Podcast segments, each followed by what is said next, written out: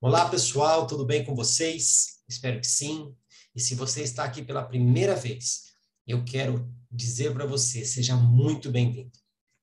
Muito bem-vindo a consumir os conteúdos aqui do canal Reine 360 Graus. E se você já é uma pessoa que consome os nossos conteúdos, eu quero te pedir muito obrigado pelo apoio que você tem dado ao canal e quero pedir para vocês uma ajuda, porque é através de vocês que essa mensagem pode chegar um pouco mais longe. E eu estou muito feliz em poder falar para vocês que a partir de agora nós estamos com um novo formato dentro do canal. Nós continuaremos com as entrevistas de forma como elas estão acontecendo já, porém nós traremos a partir de agora as nossas temáticas. Eu convidei as pessoas que já passaram pelas entrevistas e outras pessoas que não passaram pela entrevista a vir aqui e trabalhar um tema específico conosco.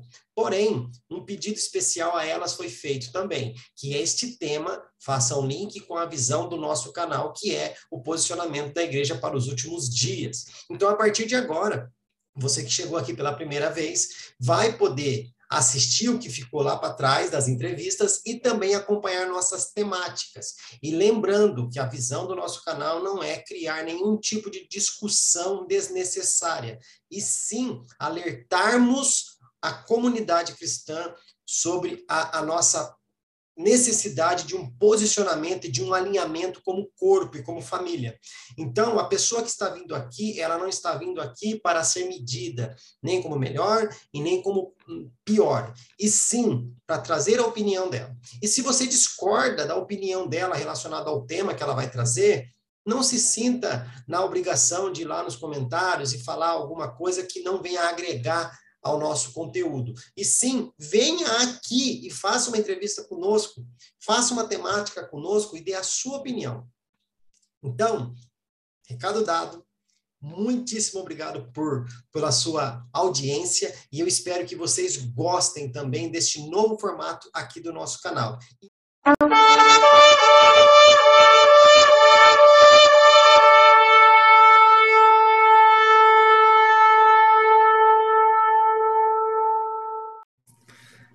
Estou hoje aqui novamente com um amigo, Henrique Almeida. Você pode ver que ali está escrito Henrique Almeida, aqui embaixo da minha tela está escrito Fabrício de Almeida. Então hoje vai ser uma reunião dos Almeidas, viu, Henrique? Então hoje vai ser a reunião dos Almeidas. Cara, eu quero te agradecer Acredito que você ter aceito o convite é porque você se sentiu bem na primeira entrevista e está retornando aqui para o canal. Então, fico muito feliz de você ter aceito novamente esse desafio, né? Porque você já veio, já passou por uma sabatina aí.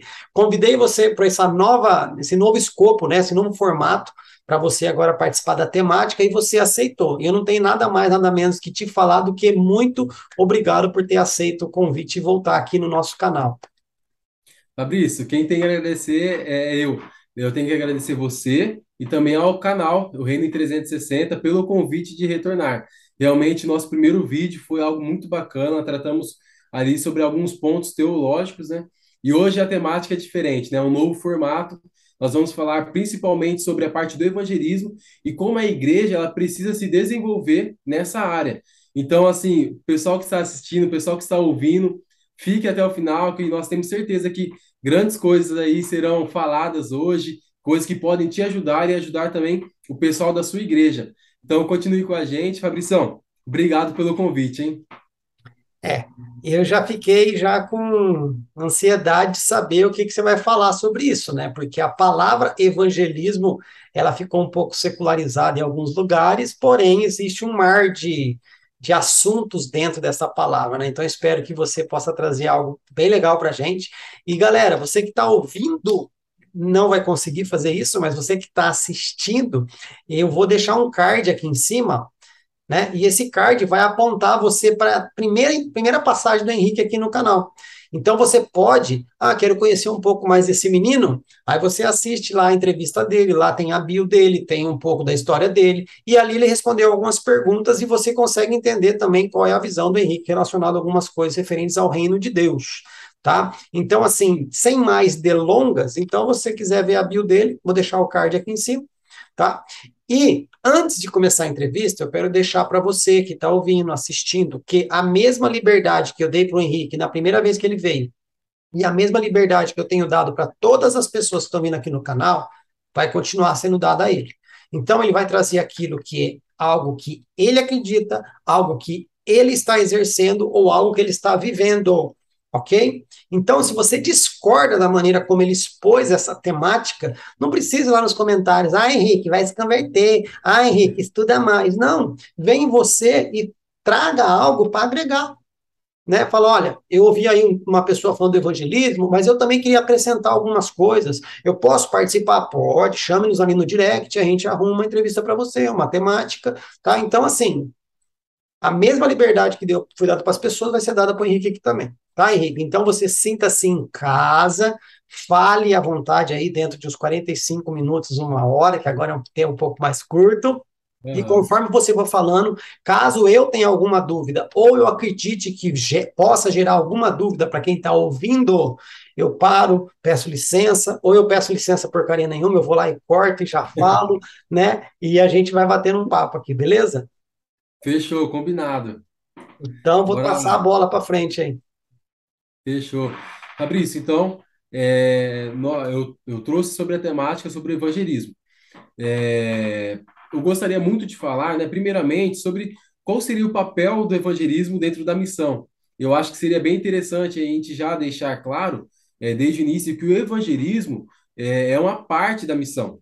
Não é a missão, a missão geral não é somente o evangelismo podemos imaginar o seguinte: a missão sendo uma, uma pizza inteira e o evangelismo é uma fatia dessa pizza. Então, o evangelismo é algo que vem é, como parte da missão da igreja. Né? Dentro da missão da igreja, nós podemos destacar muitas coisas, né? como, por exemplo, o suporte né? que nós temos que dar aos órfãos, a viúvas, né? a, a expulsar demônios, curar os enfermos, né? a, ser, a ser referências dentro das áreas sociais, por exemplo, nós somos chamados a isso. E um, uma da parte, uma das partes, né, da missão da igreja é a parte do evangelismo. E o que seria o evangelismo, né, que nós falamos? Seria essa parte, é realmente a pregação do evangelho, sobre nós realmente proclamarmos as boas novas da palavra de Deus a todas as pessoas, né? Nós vemos ali é, em diversas passagens da Bíblia né, Jesus ele dando ali orientações aos discípulos para que eles fossem e pregassem na palavra de Deus. E até mesmo João 20, 21, Jesus vai falar assim: assim como o Pai me enviou, eu envio a, vós. Né? Então, é a nossa maior referência vem do, daquele que nos enviou, do próprio Jesus Cristo. Né? Então, assim como ele foi enviado, então a primeira parte desse versículo já nos diz que ele foi um missionário. Jesus ele foi um missionário, assim como o Pai me enviou, eu envio a vós. E é muito legal esse versículo, eu amo muito ele, porque nos diz, além de Jesus ser um missionário, que quem está nos enviando a missão não é uma instituição, não é uma igreja, é Jesus Cristo, através da instituição e através da igreja. Então, a responsabilidade de pregar o evangelho é, é, algo muito maior do que às vezes nós podemos pensar, né? Nós não estamos ali é, somente é, defendendo ali, né, é, proclamando e, e, como eu posso falar, implantando uma igreja, né, ou somente ali levando a placa de uma igreja, né? Na verdade é muito além disso, a responsabilidade é muito maior. Estamos representando o reino de Deus. Nós somos embaixadores desse reino, né? Então a responsabilidade da pregação é muito grande. Fala lá. Já começou a, a estigar aqui. Posso falar? É, Sim, com certeza. O que você falou aí, né? Assim como o pai me enviou, eu envio a voz, né? Isso também mostra que não é o Zé Ruela que está falando, né? Não é o Zé da Couve que está falando, né? É alguém que exerceu tal função e tem autoridade de pedir para que a gente faça a mesma coisa. Então, Exato. com Jesus não tem aquela história, faz o que eu mando e não faz o que eu faço, né? Não. Faz o que eu estou mandando ou pedindo, porque eu já fiz. Siga meu exemplo. Seguindo meu exemplo, você vai acabar fazendo aquilo que eu gostaria que você fizesse. Né? Olha como é interessante, né, o, o, o Henrique? Às uhum. vezes a gente quer impor uma coisa esperando que as pessoas façam, mas se a gente conseguir ser exemplo para aquelas pessoas e elas quiserem nos copiar, ela vai acabar fazendo aquilo que nós gostaríamos que elas fizessem. Né? Então, uhum. assim, é mais pelo exemplo do que pela ordenança, pela imposição, sabe? Eu, eu assisti uma aula esses dias que a pessoa fala: o seu discípulo quer, precisa querer estar com você porque ele quer estar com você. Só isso. É. Não é porque você quer que ele esteja, ele tem que querer estar do seu lado, uhum. né? Cara, e você falou uma última frase aí nessa hora que você estava falando, e eu vou finalizar aqui, que eu não quero te atrapalhar, é, quando você falou a respeito da instituição, e você falou uma frase aí, cara, que ficou. Só que aí eu entrei e comecei a falar outra coisa, eu não posso perdê-la. Você estava falando. Sobre levar uma placa de uma igreja. A placa da igreja, ah, embaixadores, né? Que nós somos embaixadores de Cristo, embaixadores do reino, né? Única uma coisinha só que eu queria deixar aqui, mais para instigar o povo mesmo, e depois você pode até falar sobre isso, é que a gente gosta na igreja, infelizmente, a gente gosta de usar algumas palavras como jargão, como frase de efeito, né, como títulos que, nossa, só que se a gente for escafunchar e for ver realmente o que significa, cara, a gente está muito longe. Entendeu? Se eu for na embaixada, nós estamos no Brasil. Se você for na embaixada dos Estados Unidos e conversar sobre os Estados Unidos com o embaixador dos Estados Unidos, cara, ele vai saber 98% é. que acontece lá para conversar com você. Se você for lá na, na embaixada da Itália e começar a perguntar coisas sobre a Itália, o cara vai saber. Agora, nós nos consideramos embaixadores de Cristo, embaixadores do reino de Deus, só que a gente não sabe nada desse reino, a gente não sabe nada desse Cristo, e as pessoas vêm conversar com a gente, a gente apresenta um Estados Unidos para as pessoas, né, achando que está apresentando Estados Unidos, aí você vai ver, você está apresentando um lugar totalmente horrível, um país totalmente destruído, um país com fome, um país com desgraça, um país com doença, Parece que é isso que está acontecendo, sabe? Eu não sei se eu consegui usar a analogia aqui. A gente quer apresentar os Estados Unidos para as pessoas, coisa linda, maravilhosa, né? Que aos nossos olhos parece maravilhoso. Só que a hora que a pessoa começa a ouvir, parece que a gente está falando de um país destruído, de um lugar cheio de problema, cheio de doença. Tem alguma coisa errada aí, pô. Exato. E é até pegando mais um gancho aí, é, naquilo que você falou, é, a, a, essa, essa autoridade, né? Nós precisamos ter essa autoridade para falar desse evangelho, né? Quando, igual você falou, o embaixador ele vai ter autoridade para falar daquilo, ele porque ele vai conhecer e a autoridade ela não vem somente pelo conhecimento, ela vem também pelas experiências. É um conjunto de coisas que te leva a você ter autoridade. E não é só Nós o título, né? É, exato. E não é só exato. o título. Porque, exemplo, aqui no país nós temos o nosso presidente, ele não vai ali na, na rua, ah, legal, aquele cara ali pode ser embaixador. Não, ele vai ver se aquela pessoa conhece das leis do país, conhece da política, conhece da economia, conhece da cultura, conhece do turismo, conhece da língua, conhece da educação, conhece de tudo. Né? Depois, se esse cara realmente preencher esses pré-requisitos de conhecimento e experiência, talvez ele receba o título. Só que hoje nós estamos muito preocupados a títulos, sem ter conhecimento, sem ter experiência. Exatamente, disse tudo. Tá ficando bravo o negócio disso, né? Porque a, se a gente não tem esse conjunto de coisas que nos levam à autoridade, a gente pode falar muita baboseira por aí, né? É aí que está o grande perigo, porque além da gente estar tá fazendo algo sem autoridade, a gente pode estar levando as pessoas à perdição, né? E isso é um grande risco que nós temos, né? Quando a gente está pregando o evangelho, nós temos que é, a gente tem que ter muito cuidado com aquilo que a gente fala. A gente tem que preservar a palavra de Deus. A gente não pode acrescentar sequer uma vírgula à palavra de Deus, né? Então aquilo que nós dissermos tem que estar abaixo, né, sobre ali a palavra, né, sobre os ensinamentos que nos foram deixados, sobre a Bíblia Sagrada, né? Sob, é... né? Sob, sob. Sim, Sim. Sob, não sobre, sob. Uhum. É... Então, é muito importante começar, então, sobre essa questão do evangelismo. Entendemos que o evangelismo é uma fatia da pizza, né, nesse exemplo, que seria a missão. E vamos falar, é, focando hoje sobre como a igreja, a igreja, o conjunto de pessoas, né, não vamos falar sobre evangelismo tão focado no individual, mas sim no grupo, na igreja, né? Como nós, como igreja, temos nos desenvolvido nessa área, o que nós temos feito, como nós temos agido, como nós temos é, capacitado, né? Como a gente tem é, realmente estudado essa parte do evangelismo.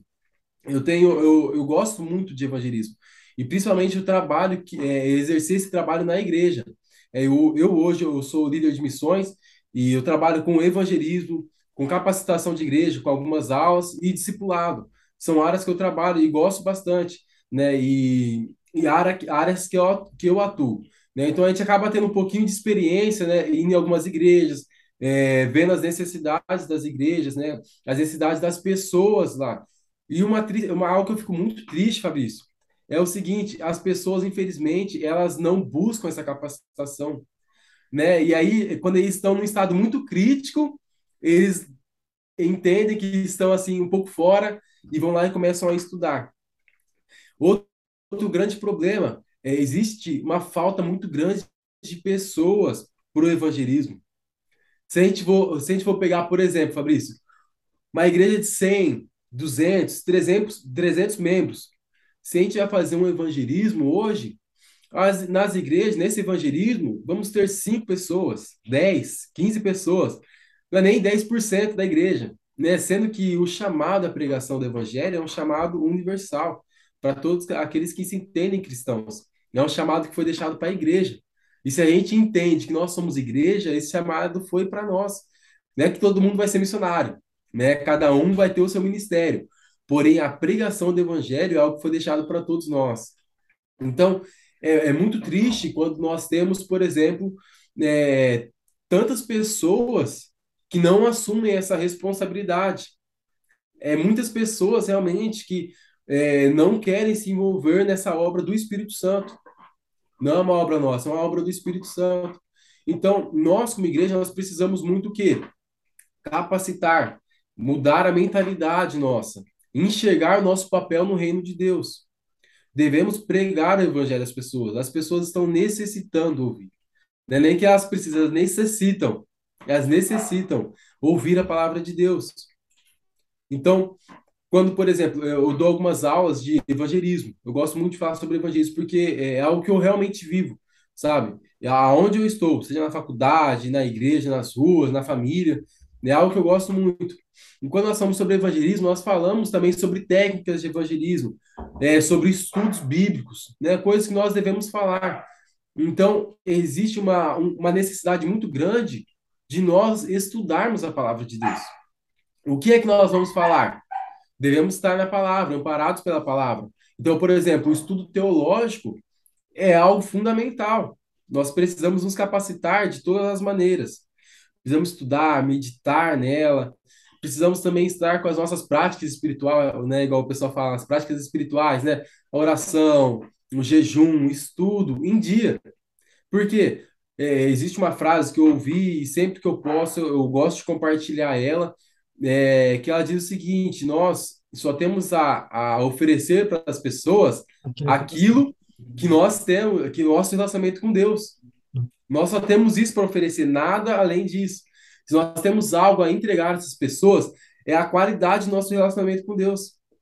Então, se a gente não ora, se a gente não jejua, se a gente não estuda a Bíblia, nós não temos nada, apenas palavras soltas né, sem uma autoridade, sem unção, né? A gente não tem unção para falar, né? E existe, tem um livro que ele, que ele chama Porque Tardo o Pleno Avivamento. Eu li ele há uns três meses e esse livro tem impactado a minha cabeça até hoje. Se eu fico cinco minutos sem pensar em nada, aquele livro ele vem na minha mente, porque foi algo que me tirou do, do chão, né? É, me tirou o chão, né? Me, me tirou assim da, da, da conformidade com muitas coisas. E ele vai falar o seguinte, esse livro: nós, como ministros, seja ministro do evangelho, ministro do louvor, seja um ministro, nós precisamos, precisamos tirar, no mínimo, duas horas por dia de oração, de intercessão. Né? Então, é, é realmente algo que, tipo assim, cara, é totalmente fora do que nós vivemos hoje. Então, a gente precisa, cara, se dedicar muito nisso. É interesse, Henrique. É interesse. É. posso fazer um parêntese do que você Sim, falou aí? Você falou que a igreja ela precisa evangelizar, ela precisa de estudo bíblico, ela precisa de conhecimento, ela precisa de cuidado, blá, blá. Legal. Agora, olha como são as coisas, né? É, eu costumo dizer que foi deixado para a gente um manual, ok? Hum. A gente só é pego de surpresa porque a gente quer, porque a gente foi avisado de várias coisas, tá? Pare e pensa um pouquinho comigo. Vamos ver se você concorda, tá? A Aham. igreja que você falou, que, por exemplo, tem 100 membros, e toda vez que a igreja busca fazer um evangelismo, vai cinco, seis pessoas. Por quê? Primeiro ponto, vamos lá. Não existe uma pessoa que foi reconhecida como cargo ministerial de evangelista. Uma pessoa que realmente é evangelista, que queima isso para transferir isso para as pessoas, ensinar o que que é o evangelismo. Ou seja, a igreja ela não é, ela não é queimada por esse fogo, ela não é envolvida por esse fogo do evangelismo, ela não entende essa questão de ganhar almas, ela não entende essa questão de pregar o evangelho. Então, o que que acontece? Quando acontece o evangelismo, vai dois ou três. O Aham. estudo bíblico. Ah, a igreja precisa ter o estudo bíblico, tá? Mas quem que deve ordenar o estudo bíblico? Alguém que realmente tem o reconhecimento como mestre, doutor. Ele tem que cuidar das pessoas ali. Ele tem que tratar dessa questão do estudo na igreja. Ah, mas a, a igreja precisa ser cuidada. Aí entra o pastor. Uhum. Entendeu? Aí entra o pastor para cuidar de pessoas. Eu falo, Henrique, e às vezes eu posso até apanhar nos comentários que não tem acontecido, mas talvez no comentário na mente das pessoas. Eu falo, cara, que quem deve estar no púlpito pregando para a igreja é o evangelista, o profeta e o mestre. Hum. Ok? O evangelista, porque está falando, está tá pregando o evangelho, está jogando essa chama do evangelho para as pessoas. O profeta é para trazer o povo para um concerto mesmo. Não estou falando aqui de ficar com exortação, cajado, não é só isso, não. Queridão, Aham. nós estamos errando aqui. Deus está mandando a gente para cá, a gente está indo para lá. E o mestre para trazer orientação no sentido, gente, a Bíblia fala isso, tem isso, tem isso, tá, beleza. Fabrício, o pastor, ele não tem que conhecer de Bíblia, ele tem que conhecer de Bíblia, tanto quanto um profeta, tanto quanto evangelista, tanto quanto o mestre. Porém, ele tem que conhecer desse evangelho para falar vida na vida com a pessoa. Pastor tem que cheirar ovelha, tem que andar com pessoas, tem que visitar. Não adianta querer o evangelista visitar, queridão. Esquece. O profeta visitar, se ele for visitar é porque tem coisa errada, ele vai lá meter o cajado. Entendeu? O mestre não vai muitas vezes visitar. Quem que tem que visitar? Quem que tem que cuidar das ovelhas? É o pastor. Só que a gente inverteu tudo, virou um balaio de gato, cara. É o pastor que, ao mesmo tempo que ele é pastor da igreja, ele é evangelista da igreja, ele é o profeta da igreja, ele é o mestre da igreja, e daqui vira o apóstolo da igreja, e a gente virou, ficou disfuncional. Essa é a palavra está disfuncional o trabalho da igreja, sendo que cada um assumindo o seu papel, Henrique, você, você está fazendo o papel de um evangelista onde você está indo. Por quê? Porque não existe um evangelista lá para fazer o papel. Entendeu? Então, que Deus te capacite a levantar, a levantar não digo, mas é, despertar nas pessoas que ela tem uma vocação evangelística e ela continue o trabalho que você começou lá. Porque não adianta você ir numa igreja hoje dar um, um, um workshop e sair de lá sem alguém ali ter se despertado para isso. Você vai ter que voltar mês que vem lá, fazer outro, outro workshop. Então, assim, eu vejo que está disfuncional o trabalho da igreja como ministério, por quê? Porque não está seguindo o manual, cara. Uhum. As pessoas hoje, elas estão tão presas ao título que eu te falei, que não tem coragem de dar um passo atrás assim, galera, é o seguinte, eu sou pastor da igreja. Só que eu acabei de perceber aqui que eu sou um evangelista, que eu sou um profeta, que eu sou mestre, ou realmente eu sou pastor. E o tempo que eu estou gastando aqui fazendo pregação, cuidando de, de, de, de, de dinheiro, cuidando de organização, cuidando de burocracia, o tempo que eu estou gastando com isso, eu estou deixando de cuidar de pessoas. Então, que Deus levante a pessoa para a burocracia, que Deus levante a pessoa para a organização, que Deus levante pessoas para a pregação, que levante pessoas para cuidar do dinheiro e eu vou cuidar de vidas. Seria tão simples, Henrique, o fardo ficaria mais leve. Mas é difícil, cara. É, é, mas você entendeu onde eu quis chegar, não? Sim, sim, entendi. Entendi completamente. E até quando a gente fala, por exemplo, de evangelismo, nós temos é, é, é, alguns autores vão falar diversas formas, alguns outros vão falar poucas formas. Eu gosto, é, vamos, vamos sintetizar em duas formas de evangelismo. Por exemplo, o evangelismo individual e o evangelismo em grupo. Vamos dividir assim que fica até mais fácil. Quando a gente fala de evangelismo em grupo, o que muitas pessoas entendem que a responsabilidade do evangelismo em grupo é do pastor. Então, por exemplo, se não está tendo evangelismo na igreja, a culpa está sendo do pastor, né? Ou que se, por exemplo, é, os evangelismos não estão sendo efetivos, ou se não está, não está se levantando pessoas, né? E aí a, a gente coloca todas as culpas sobre o pastor. E às vezes esse pastor é uma pessoa, é uma pessoa que já está com tantas tarefas, e a gente vai colocando tantos fardos em cima dele, igual você falou, sobre essa questão da, de ser disfuncional, a gente começa a colocar tanta coisa em cima do pastor, que aí depois a gente vê os resultados. Infelizmente, pastores com depressão. Infelizmente, pastores aí com é, crise de ansiedade, né? Então, nós temos que tomar muito cuidado. Quando a gente fala sobre evangelismo em grupo, não é ali uma, uma obrigação somente do pastor, mas sim da igreja. A igreja precisa se entender, né, e levantar a mão e, e falar assim, ó, nós somos chamados. A gente tem que desenvolver e aí levantar, né, a pessoa que é o evangelista, o evangelista, se colocar na posição, se posicionar, de falar assim, ó, eu estou aqui, vamos lá, galera, vamos incendiar o pessoal que tá aí. Você falou uma palavra que é, eu, eu gosto muito dela, que é despertar. Mas às vezes tem, Henrique. Mas às vezes até tem. Só que, mais uma vez, prende-se naquele negócio de eu. Se eu não aparecer no evangelismo, se meu nome não aparecer, não vai aparecer de fulano. É. Cara, lembra o que que. É, qual foi a passagem? Ah, quando, quando Deus fala para Moisés, né, que vai dividir o espírito que tinha em Moisés com mais 70 pessoas ali, hum. aí tem 68 lá dentro do, da, da congregação e dois fica de fora, e os dois começam a profetizar lá, tal, tal, tal, tal, tal. Aí Josué vem e fala: Ó, oh, o rapaz falou que tinha alguém profetizando, assim, oxalá todo mundo pudesse fazer isso. Por quê? A carga vai ser diminuída, é. né? Quando Elias, quando Eliseu fala para Elias, cara, eu quero porção dobrada do seu espírito, ele fala, pega para você né? Pode pegar. Você, é, é, dura coisa que tu tá pedindo, mas tipo assim, vai aliviar o fardo. Agora, ao invés da pessoa assim, nossa, graças a Deus apareceu um evangelista aqui, amigão, tó, esse fardo de evangelismo é seu. Não precisa do meu nome aí, não precisa de nada, agora é para Deus. Não. Tem a pessoa, às vezes, aí. Às vezes tem a pessoa que quer fazer. Mas, não, é o pastor. Não, tem que ter o nome do fulano. Tem que ter o nome da placa da igreja. É. Se não tiver, vai todo mundo com a camisetinha da igreja. Igreja tal, biriri, bororó. É, então, é porque eu estou falando tantas coisas, é, apresentando tanta, tantas questões, tantas temáticas. Não é simplesmente para jogar problemas no ventilador.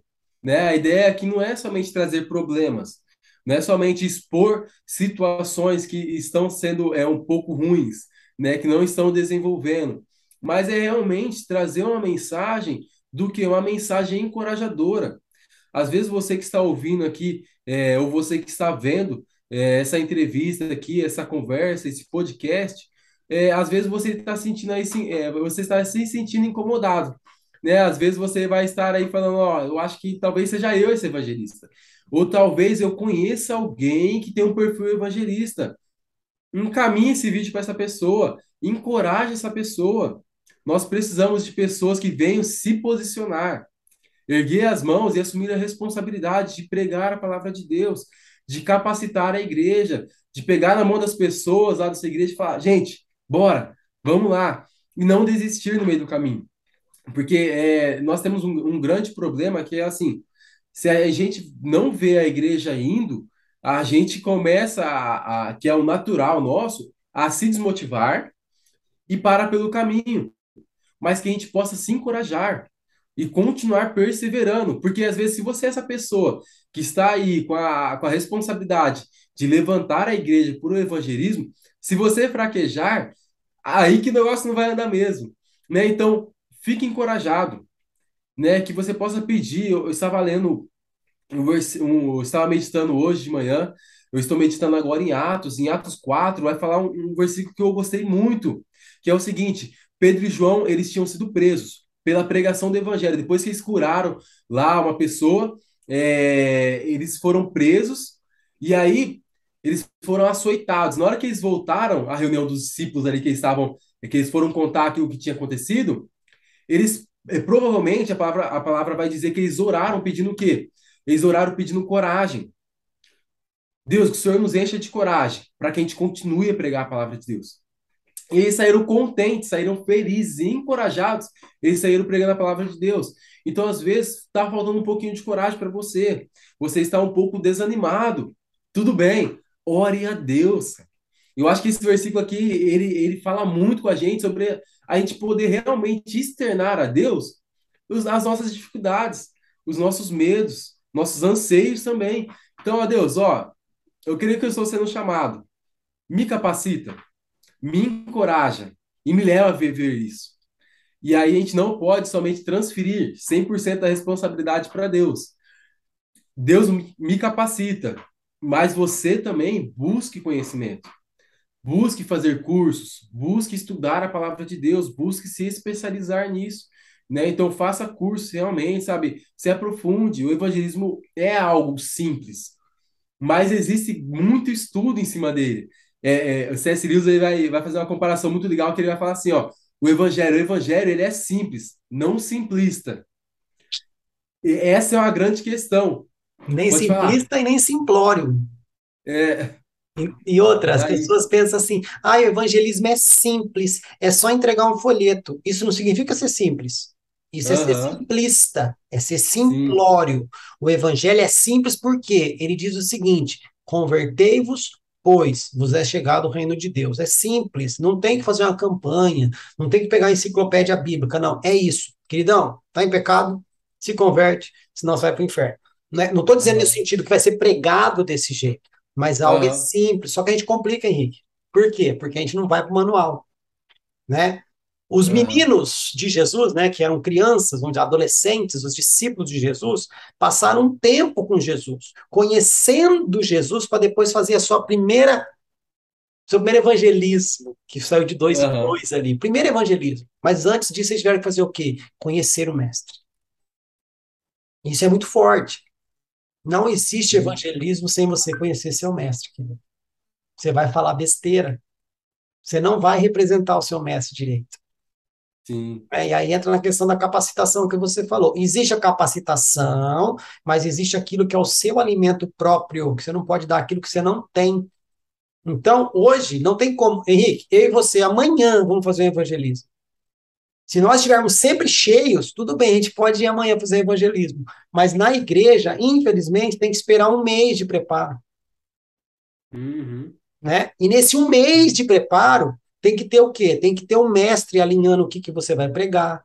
Tem o profeta alinhando que realmente com a verdade tem que ser pregado. O evangelista ensinando como que isso pode ser queimado para fora.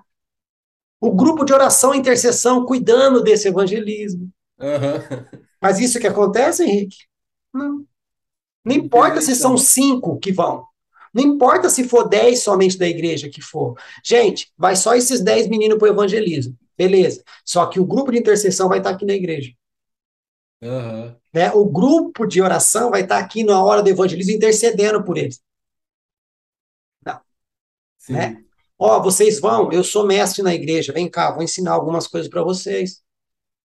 Tudo é evangelismo. Não. A hora que você fala de evangelismo, é você mais os cinco ali, pega os folhetinhos e vaza. é bem isso. Eu, eu estava no, no encontro de missões sábado agora, da, da igreja, e teve um pastor que ele falou algo, algo fantástico. Cara, eu gostei demais disso que ele falou, e aí depois meditando em cima disso, é, é algo que chega até a ser um pouco engraçado. É, quando a gente vai falar sobre evangelismo, sobre a igreja, sair, fazer evangelismo e tal. Tem muita gente, Fabrício, que, cara, é, falando português assim mais claro, assim, fica em choque, assim, né?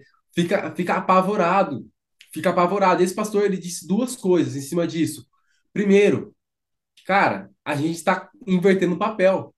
Não é a gente que tem que ficar apavorado, é o inferno que tem que ficar apavorado, né? É o reino das trevas que vai se apavorar, porque a gente não pode inverter as coisas. Quando a luz chega, as trevas se dissipam, as trevas se estremecem. Não é ao contrário. Não é ao contrário. Então, a gente não pode, a gente não precisa ter medo. Quem vai ter medo está do outro lado, é o outro time, vamos dizer assim, né? E outra coisa que, que é, um pastor falou, esse mesmo pastor, nessa mesma situação, ele falou, ele falou o seguinte: é, quando a gente fala sobre evangelismo, aí é, é, é, a mesma coisa que você falou, a gente tem que entender que a gente, tá se, a gente tem que estar sempre pronto. Então, por exemplo, a gente vai falar de evangelismo aqui. Cara, às vezes a gente vai fazer uma, um, um grande preparo da igreja. A gente, às vezes a gente tem que fazer um grande preparo. Gente, vamos, vamos jejuar uma semana inteira, vamos orar várias horas por dia focado naquele evangelismo. Às vezes, por quê? Porque a pessoa ela não, não está se mantendo cheia do Espírito Santo durante a vida dela. Aí ela vai fazer o evangelismo, ela, aí, ela te, aí ela se preocupa em encher, né? Encher-se aí do, do, do Espírito Santo de Deus. Né? Então aí ela vai pegar não, calma aí. Então agora eu vou, agora eu vou evangelizar. Então, peraí, deixa eu pegar a Bíblia aqui, né? Deixa eu pegar, ir lá meditar lá, deixa eu jejuar, manter uma semana em consagração para fazer evangelismo. Mas a grande verdade é que a gente, a gente tem que estar sempre pronto, sempre pronto para a batalha. Então, quando a gente for direcionado ao evangelismo, ou quando a gente for, for pregar a palavra de Deus, a gente tem que estar pronto. Essa é a grande questão.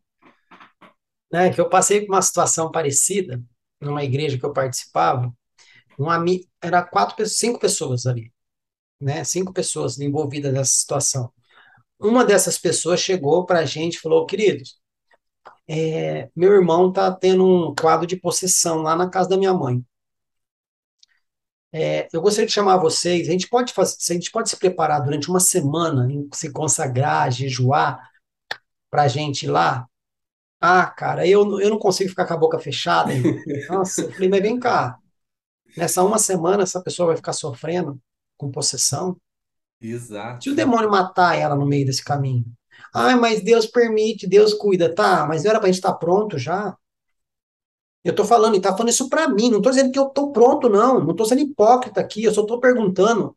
Não era para ser diferente. Eu falei, querido, o seguinte, meu irmão, meu irmão lá tá está com possessão, vai acabar o culto aqui, vamos dar um pulo lá, porque a gente já está pronto. Não, uhum. irmão, a gente pode se preparar durante uma semana. É. Henrique, se esse evangelismo não acontecer daqui uma semana? Será que a gente vai estar aqui daqui uma semana? E se essas pessoas que vão ouvir essa palavra daqui uma semana se matar no meio do caminho? Uhum. Sabe, tem muita coisa, Henrique, muita coisa, cara, que a gente se perdeu. Exato. Cara, é muito sério, mas é muito sério isso que você está falando, é pesado. Não é somente um podcast aqui, não é apenas uma entrevista, não. O negócio é muito pesado o que você está falando. Porque a igreja ela não está preparada. Prega contra o pecado, mas não suporta quando o pecado acontece. Você já ouviu isso, não? É, eu já ouvi algo. Não, a Bíblia fala 800 mil vezes sobre perdão. É ela fala duas vezes sobre divórcio. Ok? E aí, quando acontece uma situação, as 800 mil vezes do perdão cai por terra, porque a Bíblia falou duas vezes de divórcio. Não, divorcia. Vou me divorciar. Mas e o perdão? Uhum. Cara, é muita coisa, velho. Muita coisa. Sim, sim. É, uma vez eu ouvi uma frase de um, de um missionário, ele disse assim: às vezes, é, é, cara, isso daí me abalou, Fabrício, de um jeito, porque pegou no momento que não estava muito preparado, né? Abrindo aqui, sendo muito sincero, sendo muito transparente. É, pegou no momento que eu não estava muito preparado, porque eu estava pensando, há um, por exemplo, há um mês atrás, é, um mês antes, um mês antes, daí faz alguns anos já, mas um mês antes de eu ouvir essa frase, eu estava pensando nisso, né? Que eu tinha muito esse costume de falar antigamente, né? Cara, a gente chegou num lugar aqui que o clima tá um pouco pesado. Né? Não, cara, o clima tá pesado, o clima tá pesado aqui, né? A gente tá pregando, o clima tá pesado. Cara, um mês depois que eu tinha falado isso, isso aí eu acho que 2016, 2017, por aí. Cara, um mês depois, esse missionário falou assim, ó. Ele nem me. Tipo assim, a gente nem tinha um contato, ele nem sabia que eu usava essa frase assim, né? Ele falou assim: às vezes a gente fala tanto que, que o clima está pesado, na verdade, não é o clima que está pesado, é a gente que está muito leve. Entende? Às vezes é a gente que está muito leve para esse clima. E por quê, Fabrício? Por que, que às vezes a gente está muito leve pro clima? É porque a gente não está preparado, Fabrício. Experiência. A gente não está preparado, cara. E às vezes a gente não tem essa vida com Deus, a gente não tem essa constância na pregação do Evangelho. Hum. Às vezes a gente não tem a constância de buscar a sabedoria em Deus, orar, sabe? É, ter realmente essa consagração. Quando a gente olha para a vida de Jesus, Jesus ele foi o maior missionário. E Jesus, vindo 100% Deus aqui também, veio 100% homem, 100% Deus, ele era uma pessoa que orava. Entende? Se Jesus, que era Jesus, aqui na terra ele orava, quem dirá nós? Mais orava do que fazia qualquer outra coisa. E a gente tem ele como um grande exemplo, a gente tem que ter Jesus como um grande exemplo. Então, por exemplo, é, esse, esse livro que eu falei para você, né, o Porquê Tarde do Pleno Avivamento, ele fala de uma questão de horário, ele coloca um, um horário, duas horas. Eu nem vou me apegar muito esse, a essa questão de horário, não vou pegar sobre o tempo. Não vou pegar sobre o tempo, mas vou pegar sobre a quantidade, sobre a qualidade, e sobre interesse. a qualidade. O interesse. Exato. Às vezes, você não vai ter duas horas no seu dia para orar, às vezes sua rotina é muito puxada, mas tirar cinco minutos de oração por dia e achar que, por exemplo, que vai estar super preparado, não dá também. Sabe? A gente precisa ter uma vida que cada vez mais e mais a gente busque a Deus. A gente tem que ter uma vida que a gente cada vez consagre mais a Deus. E isso, gente, a gente não leva somente para o evangelismo, mas são para todas as coisas que nós vamos fazer. Para tudo. Um pastor, por exemplo, igual o Fabrício falou, o pastor necessita de cuidar das ovelhas. Se esse pastor não cuidar do espiritual dele, como que ele vai ajudar o espiritual de uma outra pessoa? Henrique, Se um ministro de louvor. A maioria desses pastores que estão em depressão, que estão se suicidando e tudo mais, tem duas coisas que acontecem. Ou eles deixaram, eu posso estar julgando aqui de forma errada, me perdoem, ok? Eu posso estar sendo injusto, mas são duas coisas aí que a gente tem que ver. Ele pode ter deixado a vida devocional dele de lado tá? Uhum. Porque Jesus também passou por uma situação que ele fala, pai, se possível for, afaste de mim esse cálice. Mas a comunhão que ele tinha com Deus fez com que ele entendesse, voltasse e falasse, mas seja feita a sua vontade. Né? E tem uma outra situação, Henrique, essa aqui eu vou pegar firme agora, eu vou pegar pesado, tá? Desculpa, galera, mas eu vou pegar pesado. Sabe por que alguns pastores estão se matando, estão se suicidando, e às vezes não é o pastor que a igreja almejava que ele fosse? porque a igreja é tudo consumidores, só querem receber desse pastor. Não oram por ele, não intercedem pela vida dele, não jejuam para buscar entendimento e sensibilidade em Deus de como orar por esse pastor. Um pastor da, da comunidade, ele poderia ser um super-homem, cara. Se tivesse alguém cuidando dele ali, servindo este homem, sabe? Não, ah, eu não vou fazer nada durante a semana inteira, domingo o pastor vai lá e prega. Você orou?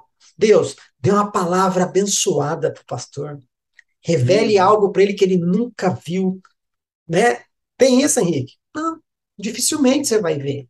Então, cara, é, é, é existe pastores que estão caindo nisso aí, porque ou ele deixou a vida devocional dele de lado, e a igreja não se preocupa em cuidar daquele que é o seu pastor também. Só quer receber, né? É, infelizmente, né, Fabrício? Infelizmente é uma situação que realmente é, infelizmente, infelizmente, é triste, é triste. normal. Infelizmente se tornou normal isso, né, Fabrício? Aí, é, cara, é, é, é triste essa situação, gente. Então, assim, vamos orar, gente. Vamos orar, vamos buscar, vamos nos consagrar. Cara, se você às vezes, é, às vezes, Fabrício, eu ouvi, eu, eu ouço muito essa, essa, essa frase. Eu tenho certeza que Fabrício e as pessoas que estão ouvindo também já ouviram muito, que é o que as pessoas estão se esfriando, estão esfriando na fé. As pessoas já não sentem mais a, a, a, presença de Deus nos seus corações. E aí, quando a gente vai pegar essa pessoa, por exemplo, de é, sentar com essa pessoa e conversar para entender o que está acontecendo, cara, 90% das vezes, sabe o que, é, Fabrício? Para não dizer 100%, 90% das vezes, 99% das vezes, a pessoa não está orando mais, a pessoa não está jejuando mais, não está lendo mais a Bíblia. Gente, vai esfriar na fé. Vai esfriar na fé. É uma, é uma consequência, é, infelizmente é uma consequência. Então, aí, ó, entra o outro problema que nós estamos enfrentando na igreja. Vamos lá. 10 pessoas, ok? 10 pessoas. Nove estão pegando fogo. Nove está pegando fogo. Uma para de pegar fogo ela ainda é influenciada pela chama das nove. Sim ou não? Sim. Duas estão frias, mas oito está pegando fogo. Ainda influencia. Uhum. Quando cinco tiver frio e cinco pegando fogo, o negócio está equilibrado. Mas é. a hora que tiver quatro pegando fogo e seis frio, vai dar ruim aqui. Então, assim, é existe aquilo que é pessoal, que é a sua busca. Só que se 10 pessoas, as 10 deixar de fazer a sua busca pessoal, a hora que elas estiverem juntas, as 10 estão frias. Agora, se eu me preocupo em ter minha busca pessoal, porque eu posso estar inflamando a sua vida que talvez não esteja, e você pensar o mesmo, a gente vai estar sempre, um, sempre buscando fogo para não deixar o fogo do outro esfriar. Mas não é irmandade, não é família, Henrique. Entendeu? A gente prega, né? O pão é nosso, o pai é nosso, mas o pecado é do Henrique.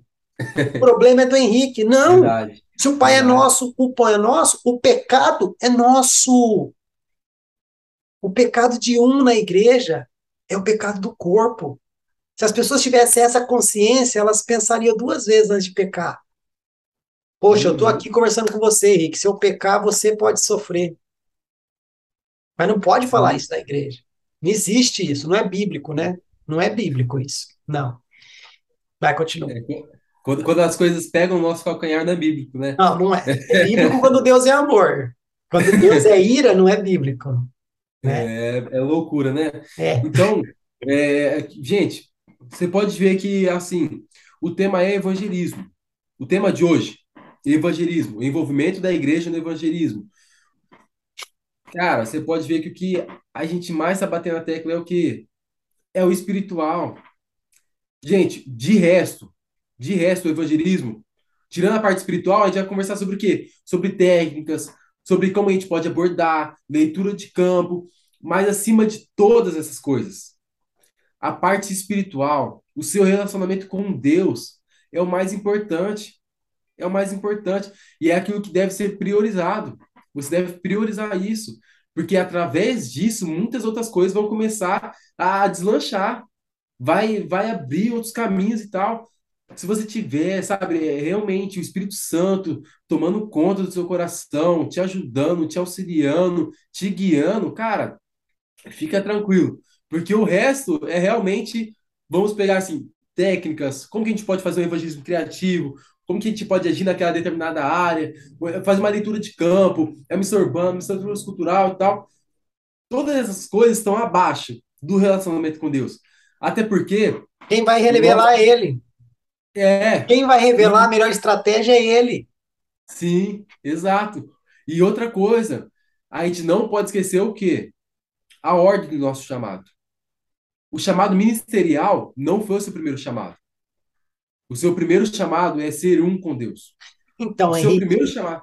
Cara, por favor, usa essa live, me ajuda, me ajuda, me ajuda a colocar isso na cabeça do povo e vamos parar de, de, de essas, é como que eu posso dizer, a gente secularizou a palavra chamado a trabalho. É. Cara, trabalho é vocação, Henrique, por favor, me ajuda aqui, amigo. Vocação é o que você faz. Chamado é aquilo que você é em Deus. Uhum. Ai, o meu chamado é evangelista. Desculpa, não é. A sua vocação é evangelística.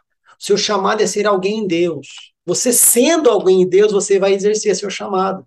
E é por causa disso, Henrique, que a igreja virou uma igreja ativista. Ela precisa fazer, fazer, fazer, fazer, fazer, fazer, fazer, fazer, fazer. Mas ela esqueceu que ela precisava ser primeiro.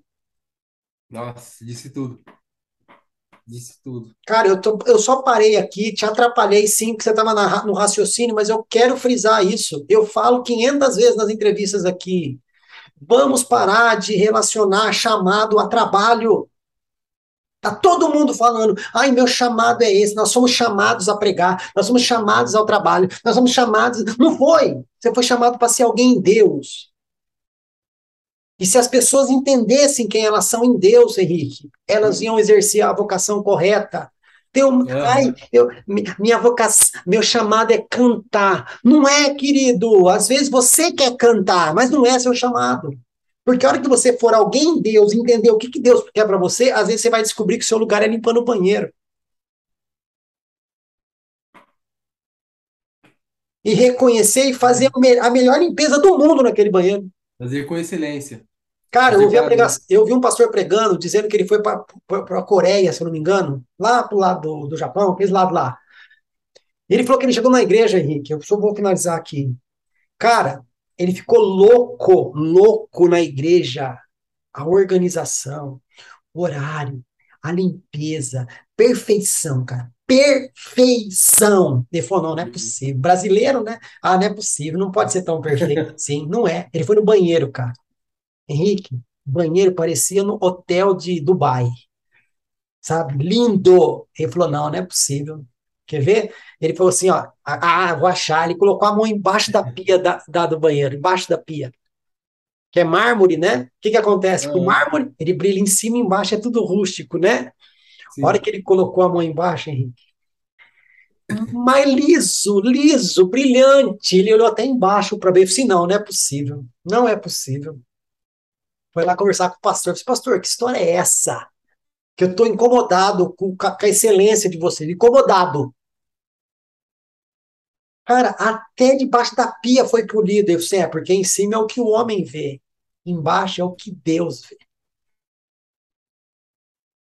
Meu Deus. É bem isso. Cara, então, é, gente, é, é isso, sabe? Não, não tem como fugir disso, não tem como a gente falar de, de evangelismos sem isso. Não tem, sabe? Fabrício, se a gente, se a gente fosse pegar e passar uma peneira, né? Vamos, vamos ser bem sinceros e vamos jogar, jogar limpo aqui o jogo. Se a gente fosse passar uma peneira nas igrejas hoje, falando sobre chamado e vocação, cara, as pessoas estão perdidas hoje, Fabrício. Não sabe o que é um que é outro. Não sabe. As pessoas, né, pegar até um gancho no que você falou, as pessoas acham que o chamado, a identidade delas, identidade, identidade delas é, por exemplo, ah, Henrique, Gabriel, Martins de Almeida, CPF tal, tal, tal, tal, sexo masculino, tal, tal, tal, tal. Essa é a nossa identidade. Gente, existe algo muito além disso. Muito além disso, cara. Deus não te chamou somente para te colocar o um nome, CPF, RG, sexo, tal, uma data de nascimento. Gente, é além. Nós somos chamados a ser um com Deus. Nós somos chamados a ser com Ele. Ponto. A partir disso, as outras coisas começam a vir. Entenda isso, porque o resto, o resto virá depois. Primordial, entenda que, quem você é em Deus. É entenda é quem você é com Ele. Então, assim, falando, falar sobre evangelismo, não falar sobre a vida espiritual, cara, não tem como. Fabrício, não tem como a gente pegar uma aula de evangelismo e somente passar técnicas. Somente falar, não, cara, porque aí tem essa argola aqui, tem o barbante, fazer isso, vamos fazer tal magiquinha. Cara, isso daí é complementar. E outra, complementar, cara, crente, complementar. Crente se preocupando em fazer mágica. Cara, a gente, cara, tem, a gente tem um poder além desse. É curar, vamos curar, vamos. A gente tem um poder além desse, que é muito uhum. mais que mágica, que é, nem mágica é, né, Henrique? É truque, né? Que nem mágica é. Os truques. Ah, eu lembro. Você, você, você já foi. Você é Jocumeiro, se eu não me engano, já foi da Jucum. É, eu, eu, é. eu, eu ajudo a Jucum com algumas. algumas eu lembro, né? eu lembro que numa igreja que eu estava, a gente recebeu um pessoal da, da Jucum, né, para fazer evangelismo ali. E eu já tinha participado de uma escola da Jocum, que era a EMU, né, que é a Escola de Missões Urbanas, e lá, na aula de evangelismo criativo, a gente aprendeu a fazer um monte de truque e tal, não sei o quê, né? Beleza. Aí a gente tá lá na igreja lá e chegou essa galera toda animada, não sei o quê, e o rapazinho lá só nos truques mostrando. Aí trabalhava com morador de rua, e ele só mostrando os truques morador de rua, e os caras tudo chapado ali, viajando naquele negócio. Aí eu peguei e falei pro menino assim, viu? Isso é truque, eu vou botar uma mágica pra você. E como eu não tenho a ponta do dedo, né? Aí eu peguei, peguei nele assim, ó, ó, tá vendo aqui, ó, ó, ó, pega essa, ó o dedo aqui, ó, ó, ó, ó, moleque, faz essa daí, faz essa, vamos ver. Mano, pensa no cara que foi pegando as coisinhas dele, foi pondo no bolso. Colocar na mochila e bora. É, mas ah, e, e, tudo isso são, são técnicas, né? São sim, técnicas. Sim, sim, não tô né? condenando, não, tá? Uhum, não, sim. Mas são tudo técnica, né? Tudo técnica. Isso é o complementar do complementar. Sim. Mas existe algo essencial, algo que é a base, sabe? Algo que é o alicerce, que é o próprio Cristo. Uhum. Né? Então, por exemplo, Fabrício, cara, se a gente quiser compartilhar do evangelho, se a gente quiser orar pelas pessoas, mas a gente não tiver com a nossa vida com Deus, cara, eu acho que, assim, lógico que Deus ele pode usar, ele, ele pode usar, e, e com certeza usará muitos, mas vamos falar sobre a prática, o que acontece realmente, se a pessoa é uma pessoa, cara, que, tipo assim, é, anda, e dispõe, nada né? a ver, né, tipo assim, uma vida totalmente secular, e aí num dia ela fala assim, não, agora eu vou pregar o evangelho no dia do evangelismo. Em outra. Cara, muito provavelmente você não vai viver nada além do que palavras jogadas ao vento. E além disso, a gente acostumou viver somente pela misericórdia de Deus, né? O Henrique vai no evangelismo, só que não tem vida com Deus, mas pela misericórdia de Deus, Deus ainda usou o vaso, né? Cara, mas não seria melhor ser usado por Deus na questão. Gente, não estou falando de meritocracia, não estou falando de favoritismo, mas eu falo pelo fato de vocês ter mais intimidade. E Deus uhum. olhar e falar assim: eu não preciso derramar misericórdia ali agora. Porque tá, tá gerando algo ali para mim, tá? Sabe, o incenso tá subindo, o sacrifício vivo uhum. tá cheirando bem, sabe? Então é por graça, é por merecimento, é porque eu quero agora. Entendeu? Não é porque eu sou misericordioso, é porque me agradou. Sabe, Henrique? Mas não, a gente acostumou viver pela misericórdia. E tem vivido pouco. Outro dia eu conversando com uma pessoa, ele falou, Fabrício, eu, nossa, eu tive uma experiência com Deus incrível. Eu falei, então, e você olha isso aqui, né? Você viu isso aqui. Imagina, não, mas é porque eu tinha intimidade com a pessoa. Eu falei, e você olha isso aqui. Você tem isso aqui de comunhão com Deus. Imagina se você aumentar um pouco, o que pode acontecer? Se essa experiência, uau, foi com você orando isso aqui, se consagrando isso, imagina se você consagrar um pouquinho mais só. O que, que não pode acontecer? Sim. É, e outra, fazer evangelismo, a pessoa não sabe nem o que é evangelho. Outro dia eu dei um estudo sobre a palavra evangelho. O que significa a palavra evangelho?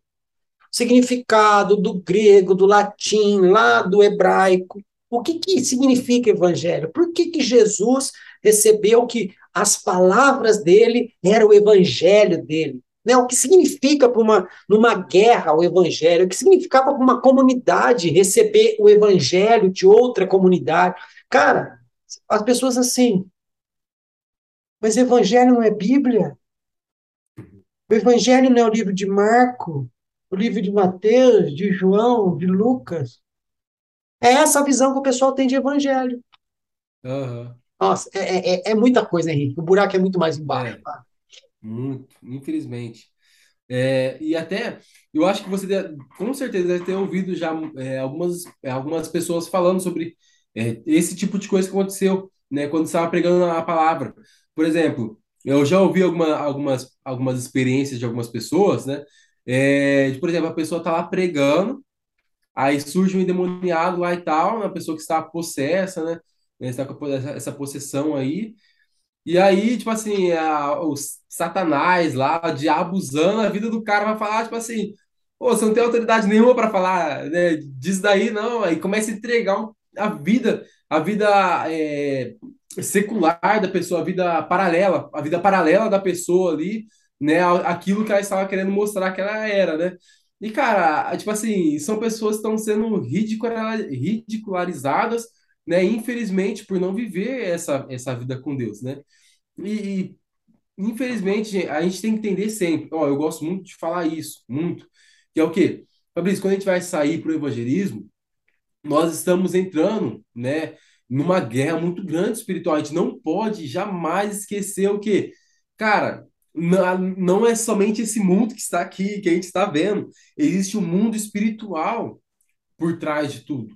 Todo, enquanto a gente está aqui conversando, existe um mundo espiritual em guerra, cara, constante. Cara, né? Então, por exemplo, eu fico dando risada por dentro, Henrique, porque Aham. a, a igreja, ela é a instituição que a ela foi dado autoridade de trabalhar tanto no âmbito físico como espiritual, ok? Só que pouco, poucas igrejas, uma porcentagem muito pequena das igrejas entende que existe um reino espiritual, que é o que você está falando agora. É. A gente não vai para a rua evangelizar, a gente vai para a rua arrancar almas da mão do inferno. É guerra, é guerra, Henrique. Sim. Mas não pode falar isso na igreja, dá medo. Eu tenho que falar que eu sou o ponto fraco de Jesus. Você é uma É. flecha. Is- boa. É isso aí, a flecha. É, e, e é, pegando até um gancho disso que você falou, Fabrício. Cara, é exatamente. é- imagina você aí agora, né? Você que está ouvindo, você que está vendo esse podcast. Imagina que você está colocando sua mão lá dentro do inferno, pegando a mão de alguém e puxando para fora. É esse o trabalho que nós, como igreja, devemos fazer. É esse o trabalho que nós, como igreja, faz- é, fazemos.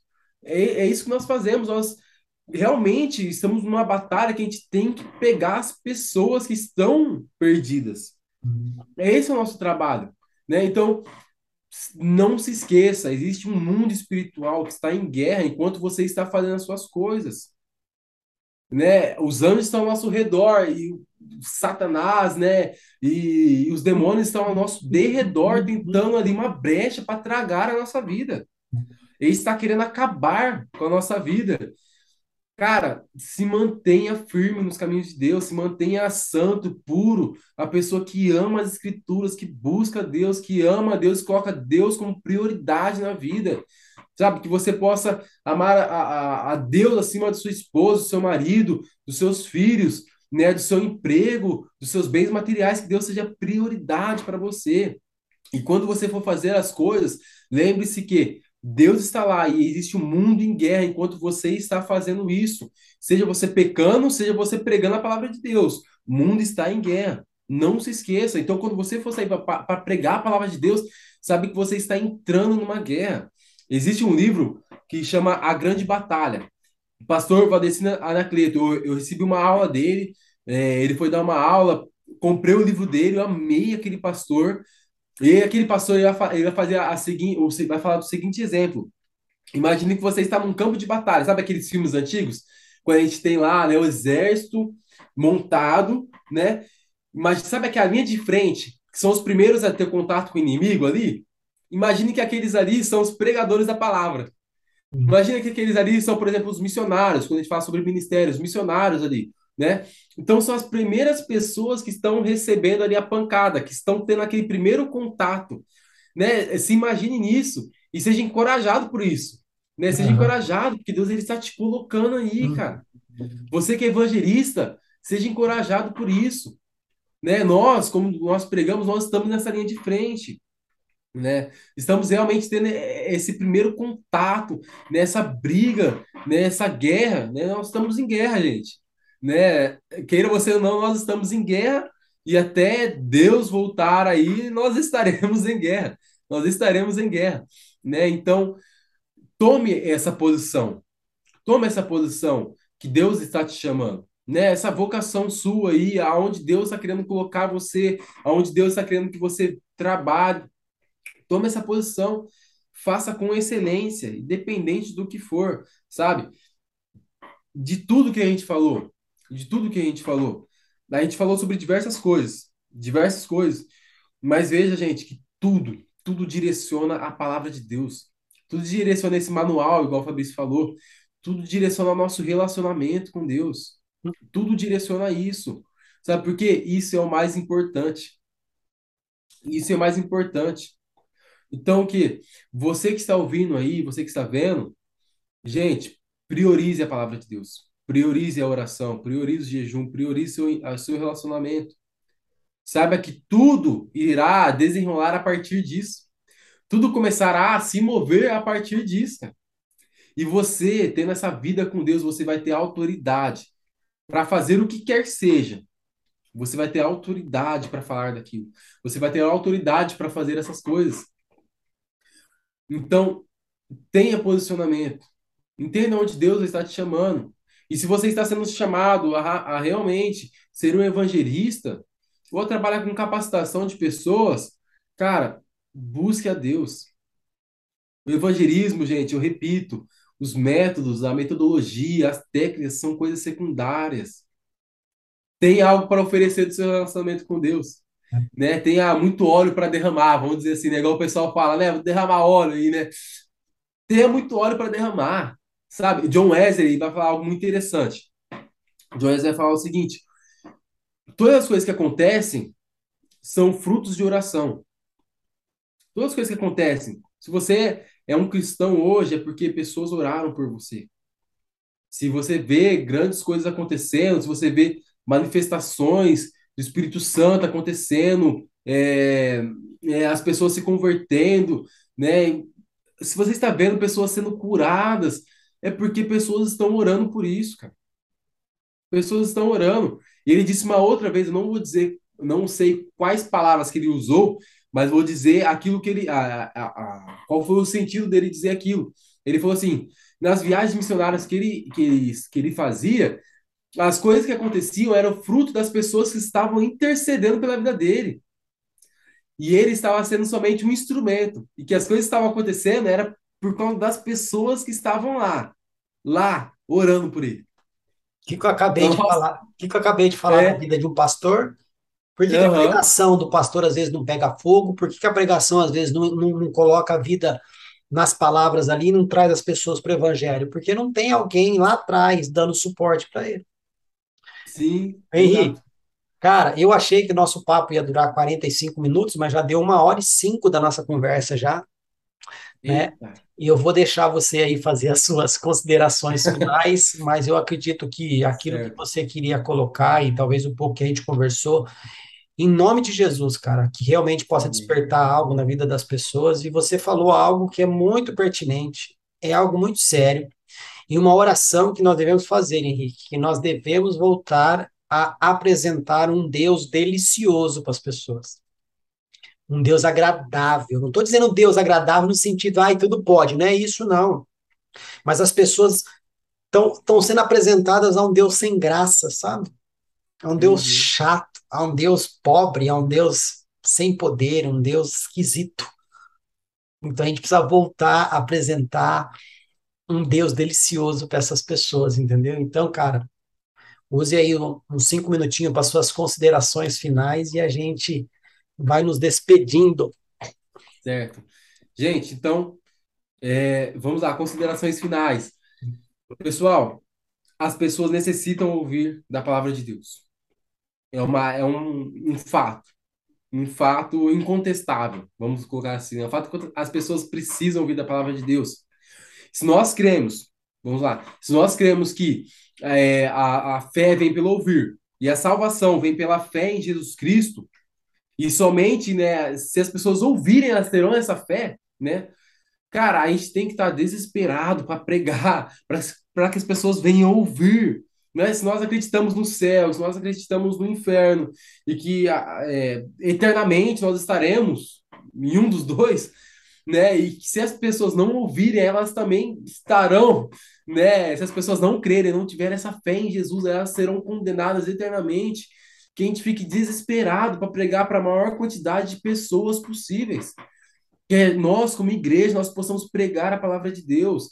Se você é membro de uma igreja, se você está ouvindo aí, faz parte é, de uma igreja, cara, levante as pessoas, participe, faça ações de pregação, de evangelismo, né? Alcance o seu bairro. Nós, como igreja, nós temos a, a, a é, nós temos a obrigação de alcançar o nosso bairro com o evangelismo né? Principalmente o local onde sua igreja está, cara. Né? Foque aonde vocês estão.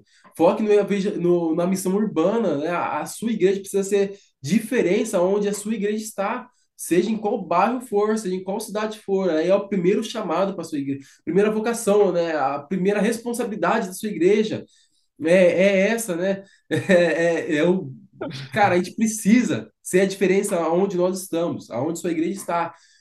Além disso, para fechar, pessoal, de tudo nós falamos, lembre-se, relacionamento com Deus. Busque isso, priorize isso. O restante são coisas que vão acompanhar é essa prioridade.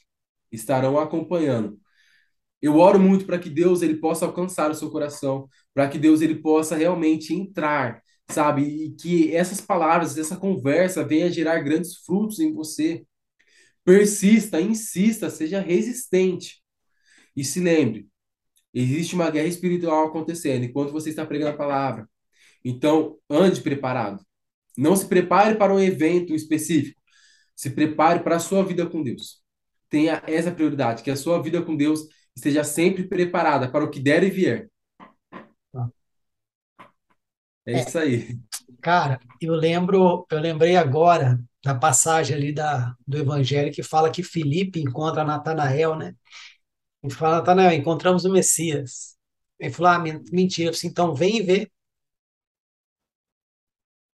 Uhum. Então, que no evangelismo a gente possa ter essa convicção de apresentar o Messias para as pessoas.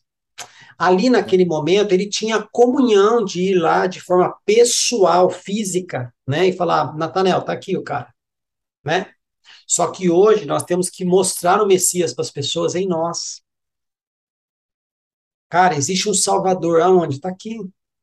Olha para minha vida, olha o que Deus fez em mim, olha o que Jesus fez comigo, né? Sim. Vem ver, vem ver. Nós somos cartas vivas, Henrique. O que, que nós estamos dando para as pessoas lerem, cara? Nossa. Né? Exato. Mas amém. Cara, eu estou muito grato mais uma vez aqui, em nome do canal, né? Eu também, mas o canal te agradece por ter vindo. É um assunto que eu acredito que vira conferência, vira simpósio, vira né, uma. Deixar uma... cinco horas a gente conversa aqui. Tem muito assunto.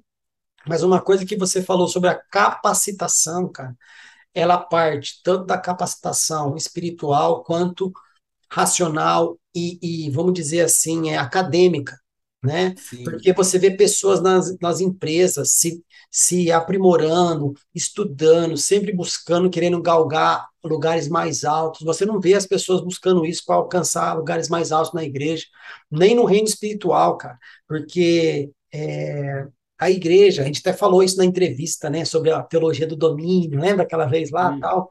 Cara, a igreja, ela deveria dominar a palavra, dominar o conhecimento sobre a oração, conhecimento sobre jejum, conhecimento sobre o reino espiritual, conhecimento sobre o céu, conhecimento sobre o mundo espiritual. É esse o domínio que a igreja devia ter.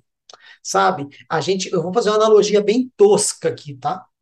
Hum. Sabe esses filmes tipo Um Senhor dos Anéis da vida? Hum. Game of Thrones da vida, que sempre tem os oráculos ali. É os caras que, tem, que são os portadores dos livros, são portadores das magias, são os caras que sabem entender o tempo, os caras que sabem discernir os acontecimentos, são os profetas da vida. Cara, a igreja não é nada mais, nada menos do que isso. A pessoa está desorientada. Aonde eu acho resposta? Nem que ela não vai participar. Ela não precisa ser membro da igreja, mas só dela reconhecer que aquele lugar existe um conhecimento espiritual, existe um conhecimento sobre a magia de Deus, vamos dizer assim, sobre oração, uhum. jejum, como resolver os problemas. Só esse é o papel.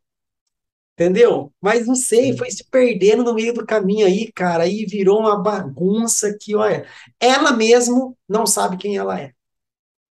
Porque se soubesse quem ela é, meu querido, pode ter cavaleiro, pode ter dragão, pode ter guerra, pode ter aonde for. Vocês querem entender como as coisas funcionam? Vocês vão ter que vir atrás de mim para entender. Uhum. Mas amém, cara. Posso... Pode. Cara, dois minutinhos. Pode, dois minutinhos. pode, pode. É... Quando a gente fala sobre ser cartas vivas, né, nós podemos falar sobre ser testemunhas de Cristo. Uma testemunha lá fala exatamente sobre aquela coisa que ela crê e que ela experimentou. E vive, né? Coisa que ela criou, ela, ela, ela ouviu, ou, é, viu, né? Viu? Ou ouviu viu? E, sobre isso, sobre algo. Né? Isso nós somos chamados a ser testemunhas. Fabrício, sabe qual que é uma grande dificuldade que as pessoas têm de pregar a palavra de Deus? uma grande dificuldade é que elas não conseguem, não conseguem ser exemplos daquilo que elas estão pregando. E aí elas não, ter, não conseguem ter a autoridade daquilo. Por exemplo, Isso se elas vão é pregar para parente, para amigo, o que acontece? Às vezes o amigo vai dar nem importância para ela, para aquilo que ela está falando, porque sabe quem que é essa pessoa. Infelizmente, a, gente, a, no, a nossa maior, é, nossa maior pregação, né, além das palavras, são as nossas ações. Nossa vida. Né? Então, além da gente falar, a nossa vida deve ser uma pregação para as pessoas. A nossa vida deve dar testemunha daquilo que nós acreditamos. Né? Existe um livro chamado Enraizado, muito top esse livro. Esse livro vai falar o seguinte, ó, que, o, que os frutos que a gente dá, que as pessoas vierem comer, tem um sabor de Jesus. Tem um sabor de Jesus. E isso vai se dar através da sua vida com Deus, não somente sua vida espiritual, mas da sua vivência, aquilo que você está demonstrando que você acredita. Amém.